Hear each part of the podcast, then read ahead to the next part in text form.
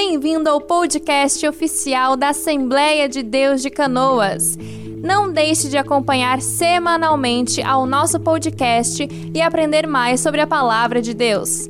Aproveite e nos siga nas redes sociais para ficar por dentro dos nossos conteúdos exclusivos em primeira mão. Assembleia de Deus de Canoas no Facebook e no Instagram somos @iadcanoas. Pegue caneta e papel e aproveite ao máximo desse ensino poderoso da palavra de Deus. Na carta aos Efésios, do capítulo 3.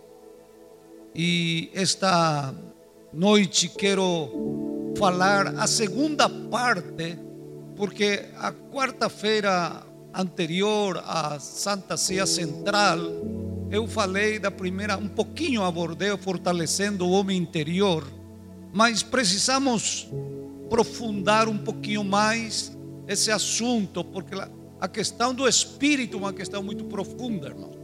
E não dá para falar nem em duas, nem em três, nem em quatro nem em cinco cultos, mas vamos tentar esta noite eh, aprimorar um pouquinho mais hum, esse assunto. Capítulo 3, versículo eh, 16, 17. Capítulo 3, versículo 16, 17. Diz: Para que, segundo as riquezas da sua glória, vos conceda que sejais fortalecidos com poder pelo seu espírito no homem interior, para que Cristo habite pela fé no vosso coração, a fim de estando arraigados e fundados em amor. Podemos ler o 18 também. Poderes perfeitamente compreender com todos os santos qual seja a largura, e o comprimento e a altura e a profundidade e conhecer o amor de Cristo que excede todo conhecimento para que sejais cheio de toda a plenitude de Deus. Como vêem, essa passagem é um texto completo que nós vamos eh, esmiuçando para nós podermos entender, porque nesse texto diz muita coisa, irmão. Então, como que a gente não tem costume de parar para meditar, nós queremos sempre no estudo bíblico parar para meditar e para ver realmente o que, que quer dizer aqui o que está dizendo o apóstolo Paulo. Em primeiro lugar, vamos tirar o tema e vamos colocar o tema fortalecendo o homem interior. Nos fortalece segundo as riquezas da sua glória, diz o texto. Ou seja, nos fortalece segundo a riqueza da sua presença. Isso já falamos no culto anterior. Falamos também que somos fortalecidos pelo Espírito Santo com poder. Ou seja, a mesma coisa que disse no, no, na frase anterior, disse de outra maneira, ou seja, é fortalecido o homem interior através da presença do Espírito Santo no nossa, nas nossas vidas. Amém, irmãos? Então, aqui o que o apóstolo está dizendo é que nosso espírito, nosso homem interior, deve ser fortalecido pela constante presença do Espírito Santo de Deus. Vamos tentar entender o que é o que significa nosso espírito. Nós não falamos muito sobre espírito e vamos a tentar diferenciar nessa parte o que é espírito e o que é alma, porque geralmente o crente comum mistura tudo isso aí. Então nós precisamos entender. Vamos ler eh, 1 Tessalonicenses, capítulo 5, versículo 23. 1 Tessalonicenses, capítulo 5, versículo 23, para ver que a palavra de Deus diz o seguinte: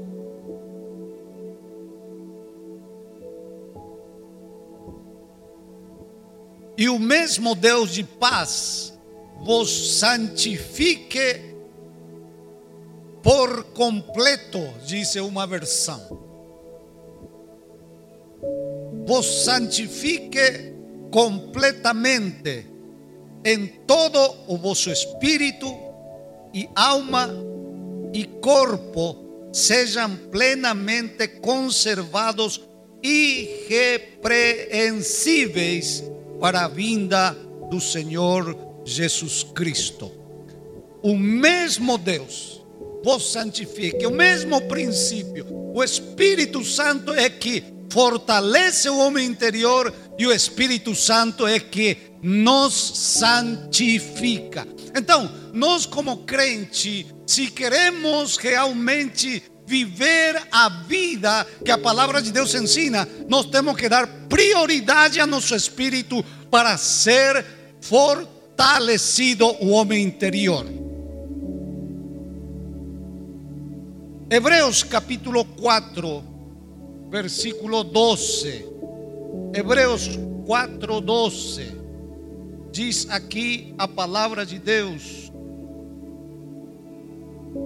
Porque a palavra de Deus é viva e eficaz e mais penetrante do que qualquer espada de dois gumes e penetra até a divisão, até a divisão da alma e do espírito. Ou seja, significa que a nossa alma e nosso espírito pode ser dividido. Amém, irmãos? Está me seguindo? Ou seja, podemos entender, podemos separar a alma do espírito. E a única, o único instrumento, a única ferramenta que nos faz discernir a alma do espírito é a palavra de Deus. Quem não lê e não estuda a palavra de Deus jamais poderá entender essa diferença e não poderá viver na vida espiritual, não poderá fazer as coisas espiritual. Vai confundir alma com espírito. Então, meus irmãos, Hebreu nos diz que eh, a palavra pode dividir a alma do espírito. Tessalonicense nos diz que nós temos alma, espírito e temos corpo, que contém a alma e o espírito, pero nós estamos interessados pela alma e pelo espírito. Então, em hebraico, na Bíblia aparece a palavra nefesh, que é alma, 750 vezes. A palavra nefesh no Antigo Testamento. No Novo Testamento, para a palavra alma, se usa o termo grego psiques ou pseques. Esse termo grego pseques significa tanto alma como vida. Amém? Daí vem a palavra psicologia, sim? psiquiatria, sim? porque é o estudo da alma humana, o estudo da mente humana. A mente é uma parte da alma humana. Então, a palavra psiquis chega aí e nos diz, eh, nos fala de alma, nos fala de vida. A alma, irmãos, está composta pelo menos com três funções. E seria bom e parabenizo aquele que estão anotando. A alma está composta por três funções. A primeira função principal é a mente. A nossa mente é parte da nossa alma. A segunda função da alma são os, as emoções, são os sentimentos. E a terceira função da alma é a vontade. Repito, as funções da alma para reconhecer a minha alma. Eu sei que a minha alma tem mente, tem sentimento e tem vontade. Você está entendendo o que estou falando esta noite? Amém? Então, essa é a alma humana. Essa é a alma pecaminosa. Essa é a alma condenada para o inferno. Sem Cristo falando. Amém? Então, seguimos adiante. Então a palavra de Deus diz: abra sua Bíblia em Mateus capítulo 16, versículo 25. Mateus 16, 25. Se pode colocar aí na, na, no projetor para que nós possamos ver todos aí Veja a palavra de Deus aqui. Diz Mateus capítulo 16, versículo 25. Diz: Porque aquele que quiser salvar a sua vida, perdê-la-á. E quem perder a sua vida por amor de mim, achá-la-á. Eu já expliquei isso aqui uma vez, mas volto a explicar por ser importante isso, irmãos. Antes, quando eu era jovem crente, eu achava que esse versículo falava somente em perder a vida eh, sendo sacrificado por Cristo. A gente tinha aquele pensamento romântico, né? aquele pensamento idealista de perseguição, de morte. Né? Então eu achava que era perder a minha vida lá, martirizado lá no, no, no, no, eh, meio comunista, meio terrorista, sei lá. Isso eu pensava. Mas estudando a Bíblia, me dou conta que aqui diz mais do que isso, porque essa palavra Jesus falou para todos os crentes do mundo, amém? Não somente para o crente perseguido, para todos os crentes do mundo. Então ele está dizendo, é, a palavra diz assim: quem aquele que quiser salvar sua psique, lembre-se, a palavra aí em grego é psique, é alma. Sim? Aquele que quiser salvar a sua alma, que diz? Perdê-la. Mas quem perder a sua alma por a amor a mim, achá-la. Interessante, agora já tem uma conotação diferente. Agora já nos fala de algo diferente. Agora já nos diz que nós temos que perder por amor a Cristo a nossa mente, falando da nossa maneira de pensar, a nossa maneira de conceber as coisas. Temos que perder por amor a Cristo a nossa os nossos sentimentos, as nossas emoções. Temos que perder por amor a Cristo a nossa vontade, porque isso perder o psique, perder a alma por amor a Cristo, para quê? Para ganhá-la. Então, nem todos os crentes entendem isso. E por isso vivem uma vida frustrada, uma vida sem profundidade, uma vida sem avançar, uma vida que não é espiritual.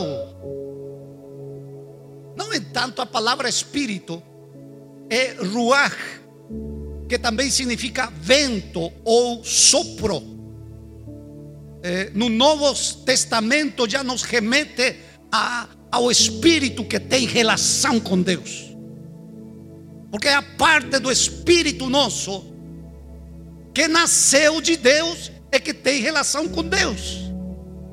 E quando nós nascemos, quando reconhecemos a Jesus Cristo como nosso Senhor e Salvador e nos entregamos a Ele, aí se nos deu um espírito, aí se nos deu uma vida espiritual, e agora nossa responsabilidade é buscar a Deus para fortalecer essa vida espiritual. Pelo contrário, vamos viver na vida do nosso psique terrenal, pecaminoso, almático.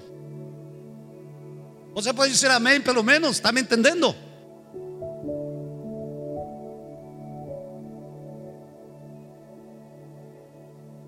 Espírito, irmãos, é aquela parte nossa que toma contato com Deus. O Espírito, pelo menos, tem três funções. O Espírito tem consciência.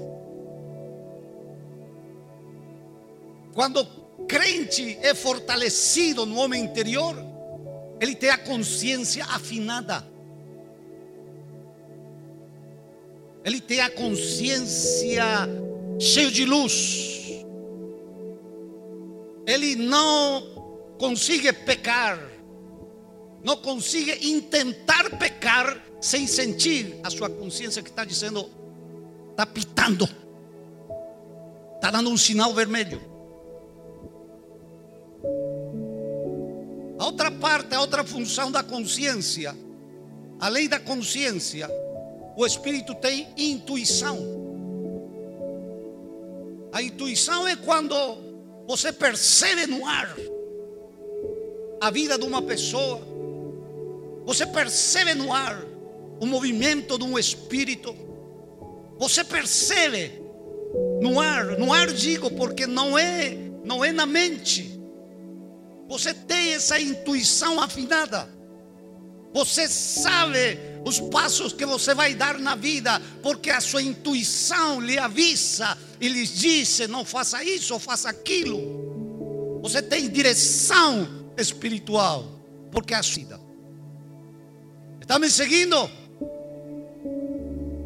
Em terceiro lugar, a vida espiritual tem comunhão comunhão do Espírito Santo, comunhão com o Senhor. A vida espiritual tem essas três funções que nos ajudam. Então, meus queridos irmãos, outro dia estava compartilhando na palavra do dia o versículo que diz o versículo de João 16, 13. João 16, 13, rapidamente. João 16, 13. Na palavra do dia eu estava compartilhando, dizendo que, mas quando vier aquele Espírito de verdade, ele vos guiará em toda a verdade, porque não falará de si mesmo, mas dirá tudo o que tiver ouvido e vos anunciará o que há de vir. Este versículo também eu já expliquei várias vezes, mas repito porque está no contexto do que eu quero falar esta noite. A Bíblia diz que o Espírito Santo nos levará, nos, o Espírito Santo, o Espírito de verdade. Amém, irmãos? Mas essa verdade não é uma verdade conceitual. Eu também entendia isso aqui que o Espírito Santo me dará o conceito da verdade. Não. A palavra aqui no original grego é aleteias. E aleteia significa realidade. Amém? Realidade. O Espírito Santo é o Espírito da realidade. A realidade verdadeira, igreja, não é esta. Amém? A realidade verdadeira não é esta.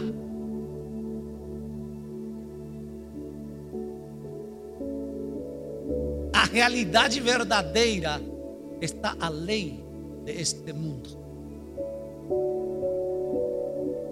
Mas como que a gente está tão treinado por causa da nossa psique, da nossa alma, da nossa mente, o nosso sentimento. Nós, para nós, esse mundo é tudo. Para nós, o que temos neste mundo é tudo. Porque somos crentes almáticos. E a alma, afastado do espírito, é carnal, é pecaminoso, é destrutor, desorientador enganoso. A realidade verdadeira é a realidade de Deus. E a Bíblia diz que esse espírito da realidade de Deus nos levará a toda a realidade de Deus. E é por isso que Paulo disse: você tem que fortalecer o homem interior para que você cada dia mais cresça na realidade de Deus.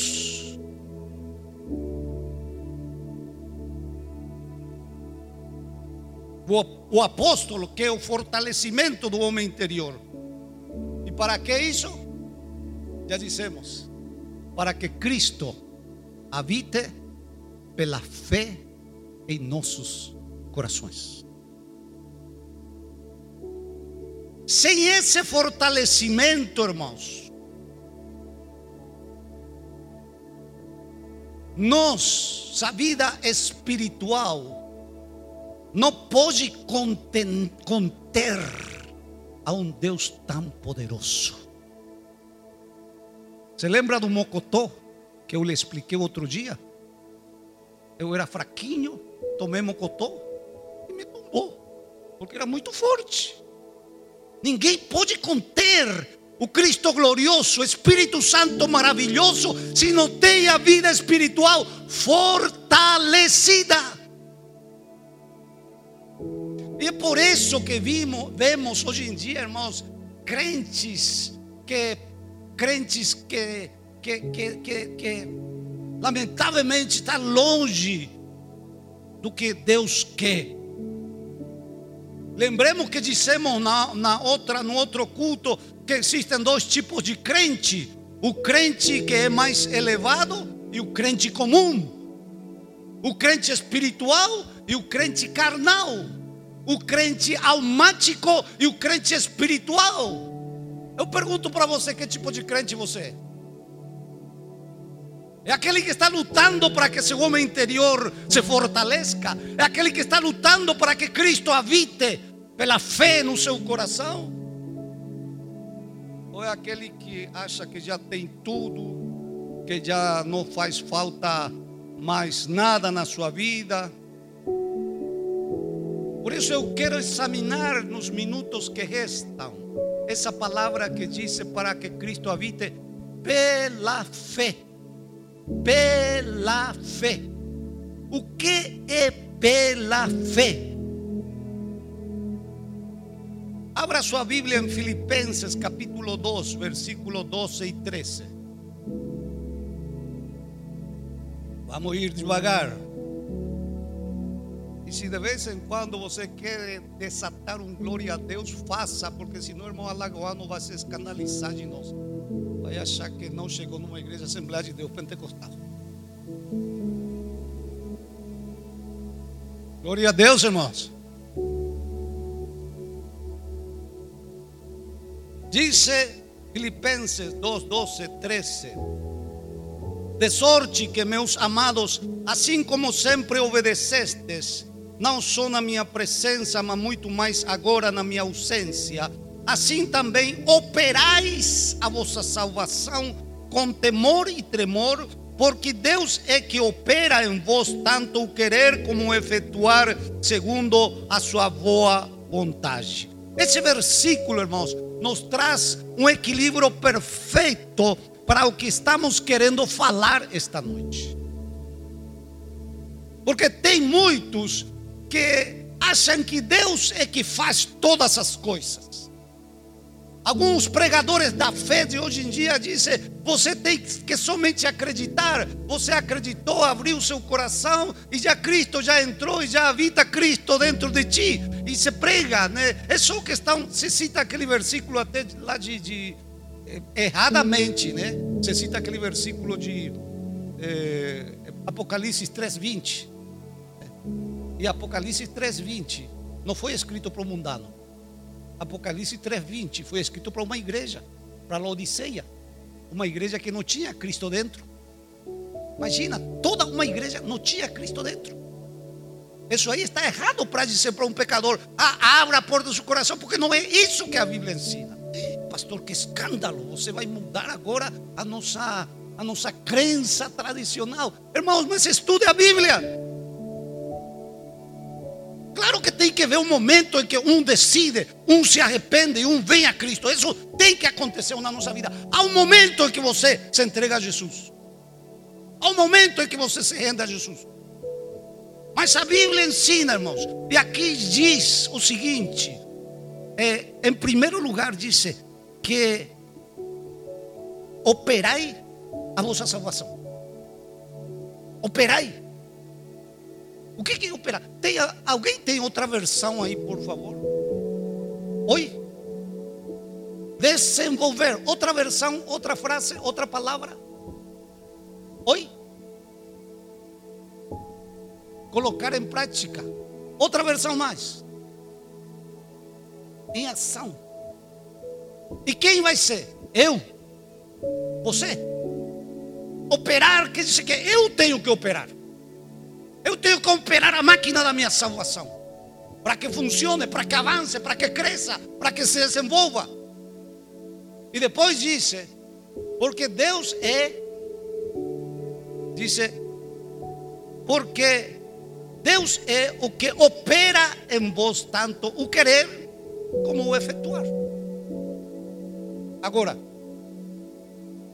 Deus, irmãos, e o homem tem que trabalhar de maneira, vamos dizer, trabalhar de maneira conjunta.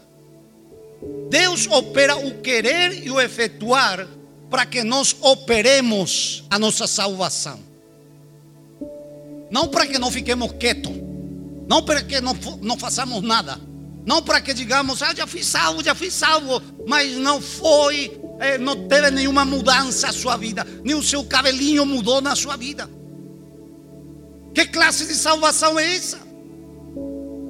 Outro dia, quando o pastor Paulo Locatelli estava falando daquele impacto de Deus na vida de Moisés, na sua presença, Moisés vinha brilhando como o sol, diz a palavra de Deus. Transformado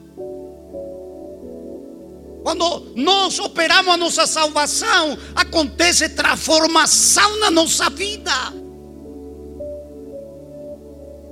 E isso é totalmente espiritual, e isto nos fala de cooperação entre homem e Deus, entre Deus e homem. Deus não, Deus não quer fazer tudo sozinho, e nós não podemos fazer nada sozinho.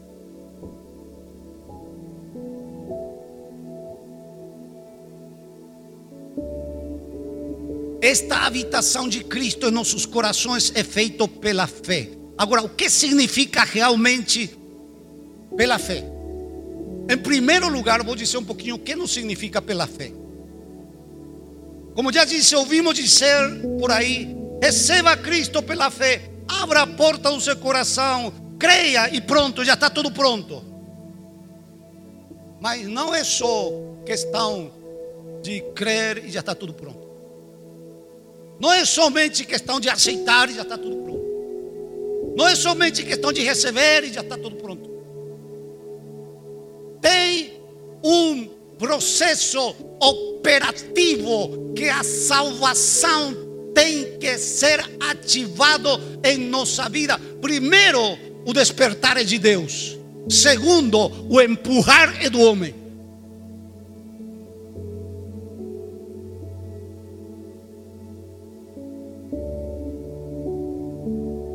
A fé, irmão, não é tentar se persuadir de alguma coisa.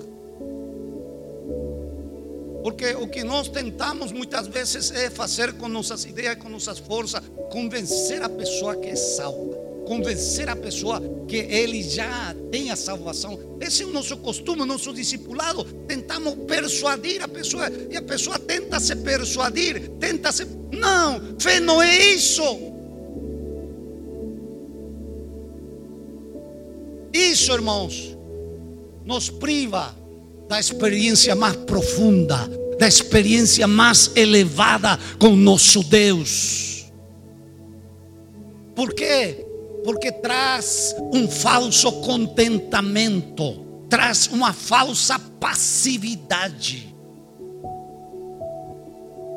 Pessoas que passivamente estão no seu pecado, tentando se convencer que estão salvos.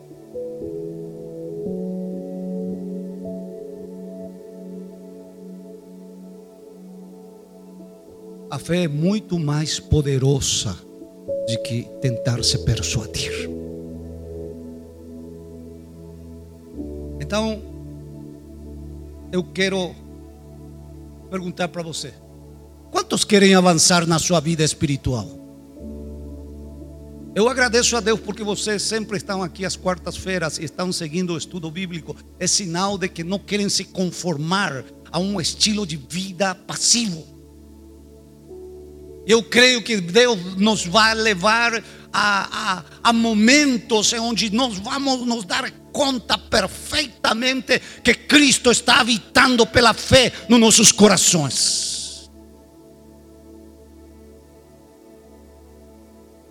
Em primeiro lugar, vamos ler Hebreus 11, 13.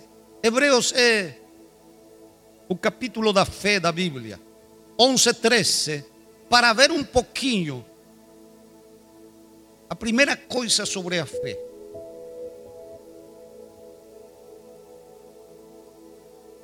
Se achou, pode dizer glória a Deus.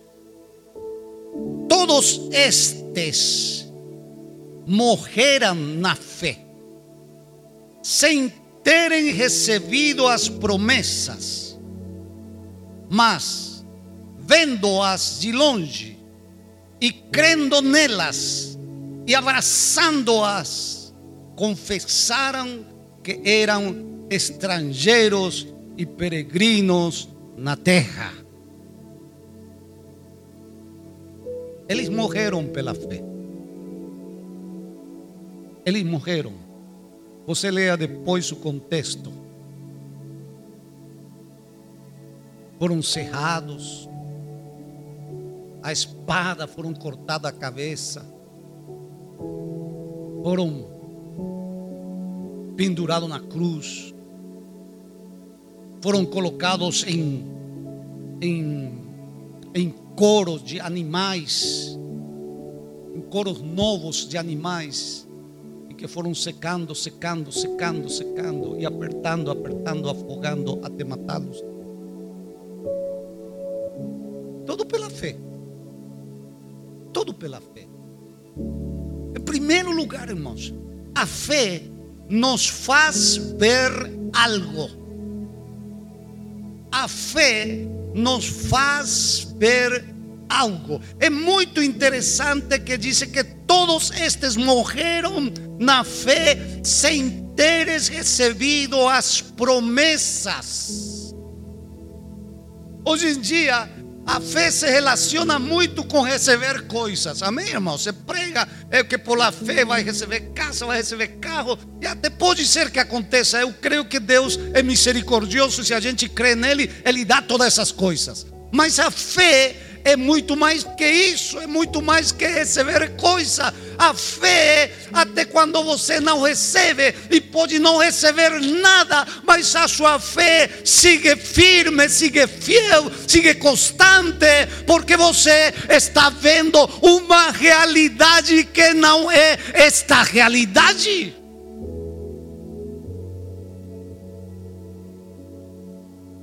Aleluia. Louvado seja o nome do Senhor. Eles viram a realidade de Deus, eles viram a dimensão de Deus, por isso foram capazes de morrer pela fé. Eles foram ridiculizados, eles foram perseguidos, eles foram humilhados, eles foram mortos, mas eles não desanimaram, porque eles estavam vendo uma coisa muito além desta terra. Como que o crente hoje em dia desanima tão fácil? E como que o crente hoje em dia, qualquer coisinha, já não vai no culto? O frio, o coronavírus, um calo no pé. É, qualquer coisa já faz que, se, que fique bravo, que chute tudo, que mande a caça pela janela. O que, é que acontece? Onde está a fé? A fé nos faz enxergar além desta realidade.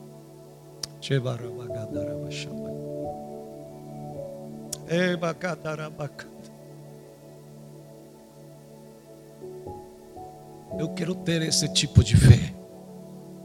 Eu quero ter esse tipo de fé que enxerga. Não quero uma fé cega, uma fé que não enxerga a realidade de Deus. Isso não é fé. Isso pode ser crendice, mas não é fé. Aleluia, louvado seja o nome do Senhor. Essa é a grande diferença, irmão, entre muitos crentes hoje e o crente do passado. Os crentes do passado eram homens realmente de fé. Era um homem que renunciava a tudo.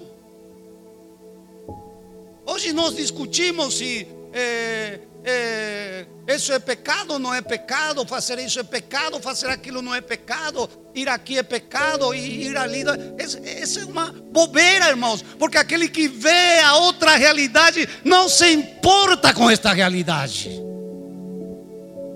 E pode até desfrutar desta realidade, mas para ele é como se não desfrutara, disse o apóstolo São Paulo. Porque os seus olhos estão nas coisas que não se veem. Aleluia. Então, primeira coisa, a fé nos faz enxergar. Vemos outra dimensão. Em segundo lugar, essa visão essa visão não nos persuade. Se diz persuade, nos, nos, nos persuade. Somos persuadidos por essa visão. Não é que estamos dizendo, ah, você tem que crer, crer que você é salvo, crer que. Não, não, não, não. Eu vejo, e porque eu vejo, estou persuadido. Estou persuadido.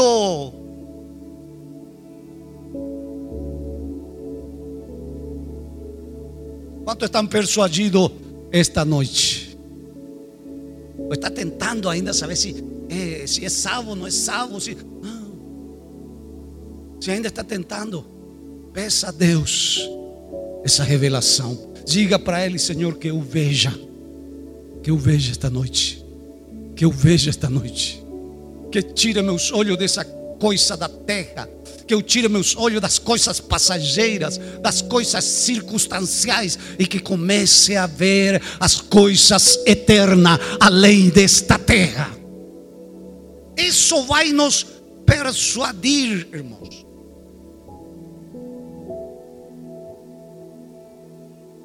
Estamos persuadidos de esto, diz o apóstolo Paulo. Que se morremos com Ele, viveremos com Ele. Persuasão vem porque enxergamos. Convicção vem porque vemos. Então, a segunda coisa diz, segundo este versículo que estamos lendo, vem a persuasão. Eles viram, sem terem recebido a promessa, mas vendo-os de longe, crendo-as, foram persuadidos e creram, crendo-as. Terceiro lugar, abraçaram foram persuadidos e por isso abraçaram a outra realidade, a realidade de Deus, a realidade da vida eterna. No momento que eles foram persuadidos, começaram a abraçar essa realidade eterna. Você está abraçando a realidade eterna? Ou você está abraçando outra coisa? Diz: estes homens abraçaram essa realidade eterna. Vamos correr para poder terminar. Diz a palavra de Deus que eles abraçaram essa realidade eterna.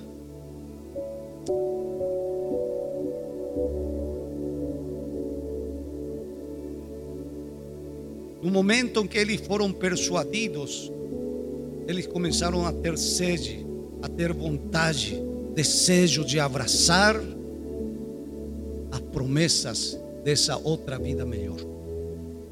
E o abraçaram. Isso fizeram ele renunciar a esta vida à espera da outra vida. Eu pergunto para você: você está disposto a renunciar a esta vida esperando a outra vida? Você está disposto a renunciar a sua vida almática, a sua psique, a sua mente, as suas ideias, os seus planos, os seus sonhos, seus projetos, seus desejos, sua vontade, seus prazeres, para poder abraçar aquilo que é eterno. Esse é o preço, irmãos, da vida cristã. Esse é o preço da vida vitoriosa. Esse é o preço da habitação de Cristo em nossas vidas.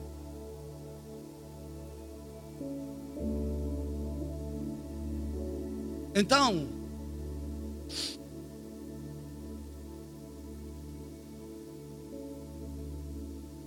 renunciaram a esta vida absolutamente à espera da outra vida. Esta é a história dos homens de fé aqui de Hebreus. Então não é somente questão de abrir o coração, aceitar, vai além disso. Então, a primeira coisa, nos faz ver algo. Segunda coisa, nos persuade. E quando somos persuadidos, gera um desejo de abraçar aquelas coisas eternas. E quando abraçamos aquelas coisas eternas, então nós começamos a ter, eh, apesar de não receber as promessas, apesar de não receber o milagre, a cura, o dinheiro, a empresa, o bem que precisamos, apesar disso, nós vamos a permanecer fiel. Por quê? Porque nós vamos a ter o sentimento, nós vamos a ter a confissão de que somos peregrinos e estrangeiros nesta terra. Isso é fé. Por que pessoas deixaram de vir no, é, no culto em coronavírus? Porque a sua fé não era a fé que tinha que ter. A sua fé era fraca, o seu espírito era fraco, o seu homem interior era fraco. E nós precisamos, irmãos, essa fortaleza. Então, a fé é isso. Em segundo lugar, se a fé é real, e recebemos a Cristo e Cristo habita em nossos corações, haverá uma diferença em nossas vidas. Porque certas coisas são totalmente incompatíveis com outras coisas. Preste atenção. A água e o óleo não se misturam. Amém? Você já tentou misturar água e óleo? Não se misturam. Tem coisas que são incompatíveis. E se você abre eh, Coríntios, 1 Coríntios, 2 Coríntios capítulo 6, versículo 14 ao 18, vamos ver um pouquinho essa incompatibilidade que existe e que deve existir quando Cristo habita pela fé em nossos corações.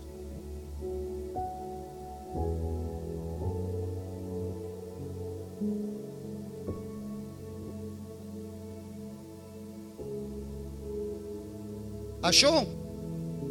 Não vos unais a um jugo desigual com os infiéis. Porque que sociedade tem a justiça com a injustiça? E que comunhão tem a luz com as trevas? E que concórdia há entre Cristo e Belial?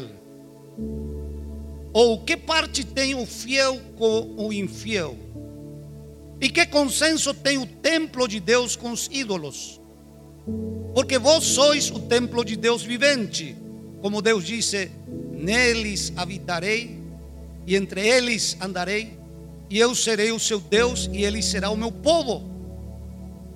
Por isso, sai do meio deles e apartai-vos, disse o Senhor, e não toqueis nada imundo, e eu vos recebereis.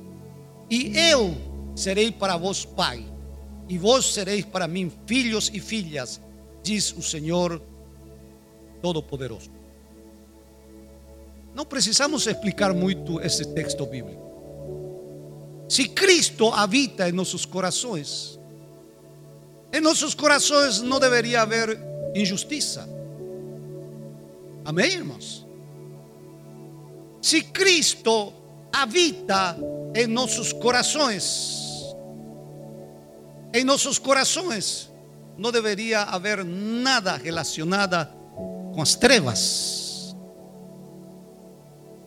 Se Cristo habita em nossos corações, em nossos corações não tinha que haver nenhuma espécie de maldade, de má intenção. Se Cristo está em nossos corações, em nossos corações não deve haver nenhum tipo de infidelidade.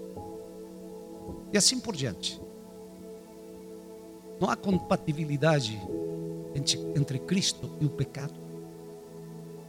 Não é possível que Cristo e o mal habitem no mesmo lugar ao mesmo tempo. Um expulsará o outro. Assim, quando está escuro, você liga a luz, a luz expulsa as trevas. Mas se você apaga a luz, as trevas expulsam a luz. Nossos corações não tem que haver avarícia, idolatria, engano. Nossos corações não tem que existir essas coisas se Cristo habita pela fé nos nossos corações.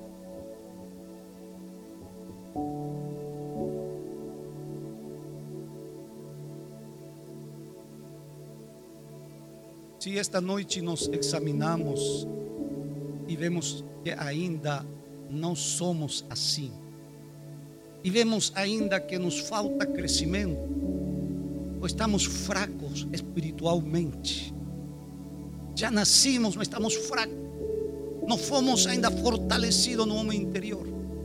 Então, o primeiro desejo que tem que nascer em nós é de orar, é de orar é de orar, é de orar, é de orar, é de orar, é de orar, orar e orar hasta que sejamos fortalecidos no homem interior.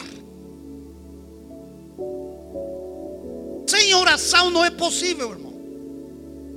Sem oração não tem como.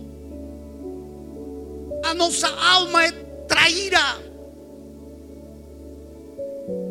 O nosso coração sempre está correndo atrás de coisas malignas. Por isso que nós temos que crucificar o nosso psiquis.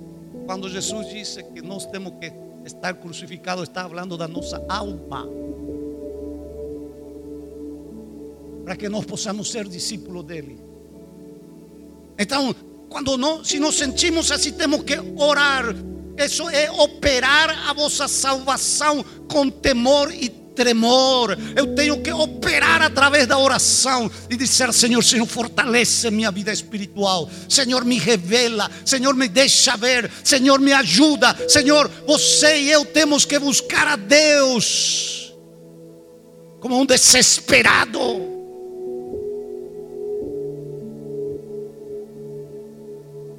Para que Deus possa te elevar ao nível onde Ele quer te elevar. Pelo contrário, a maldade sempre vai ocupar o seu lugar na tua vida e nas tuas ações. O pecado sempre vai reinar na tua vida. E sabe o que, que traz isso? Frustração.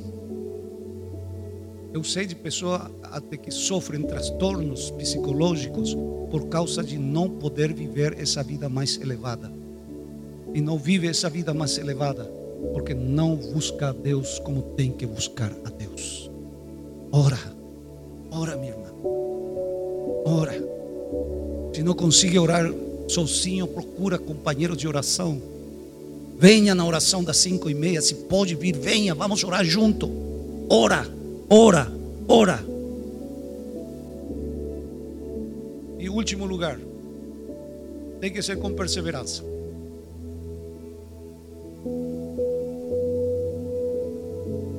Se é Ele que produz o querer e o fazer, então temos que buscá-lo até achá-lo. E não é só um momento de emoção. Eu me lembro quando eu era jovem. Já vou terminando. Me lembro quando eu era jovem, eu me emocionava espiritualmente e começava a buscar a Deus. E jejuava e orava e buscava, buscava a Deus. Até que me cansava. Aí deixava de buscar a Deus. E o diabo vinha e estraçalhava a minha vida espiritual. Para que o diabo não te destrua. Persevera na oração. Persevera, persevera, persevera, persevera, persevera. Conseguiu alguma coisa, avança. Conquistou outro território, avança. Conquistou um pouco mais, avança, avança, avança. Porque a pior coisa é dar terreno para Satanás. Hoje, na palavra do dia, estava meditando sobre aquele versículo que diz que o espírito sai e vai rondando por aí, depois volta e encontra a casa vazia, limpinha, varrida, e esse vai buscar sete piores que ele entra, e a confusão é maior que quando ele estava pela primeira vez sozinho. Por isso que a vida de muitos crentes está de cabeça para baixo, está pior que antes, sabe por quê? Porque não persevera, mas sabe uma coisa: se você perseverar em oração, se você buscar a Deus, sua vida espiritual vai ser fortalecido. Cristo vai habitar pela fé na sua, no seu coração e você vai começar a ser usado por Ele. O poder de Deus vai se derramar através de você, vai ganhar alma, vai curar enfermo, vai expulsar demônios.